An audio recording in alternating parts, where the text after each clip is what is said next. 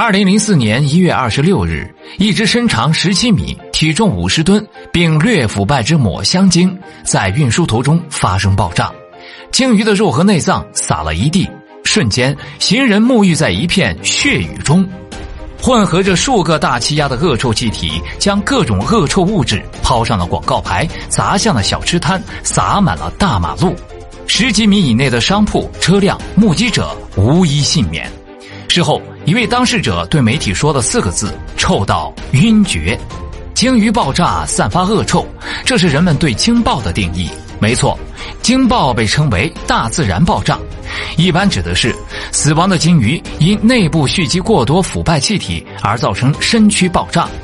科学家指出，由于鲸死前吃了很多生物，这些东西在胃里腐化，产生大量瓦斯般的气体，包含甲烷、硫化氢以及氨。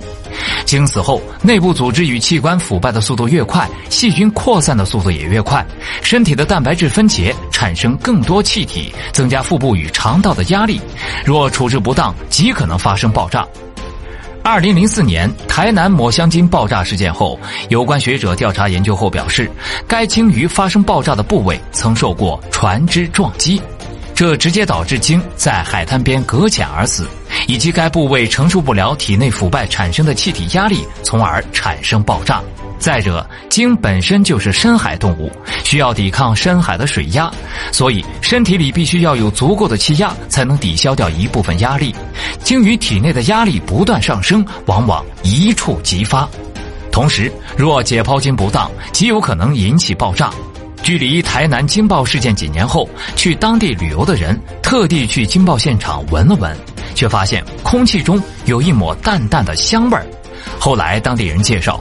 原来当年爆的是一头抹香鲸，而这条马路原来是被龙涎香加持过的土地。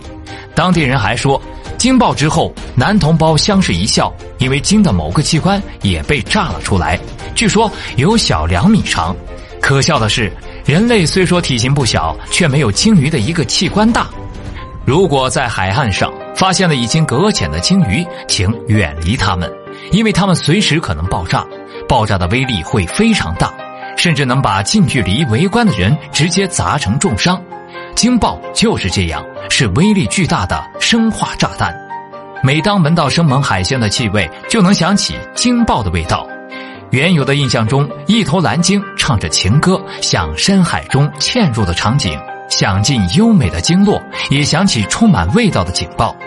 事实上，人类的活动已经让很多鲸鱼成为了濒危物种。比如座头鲸、长须鲸等等。二十世纪出海为数众多的抹香鲸和蓝鲸，也正在不可避免地成为濒危物种。越来越多的鲸鱼死于非法捕猎、被科学研究和船只撞击。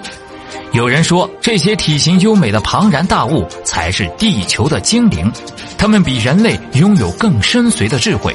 人类居住的地表仅仅只占到地球的百分之五，而他们能够到达深海，才是地球母亲真正的核心。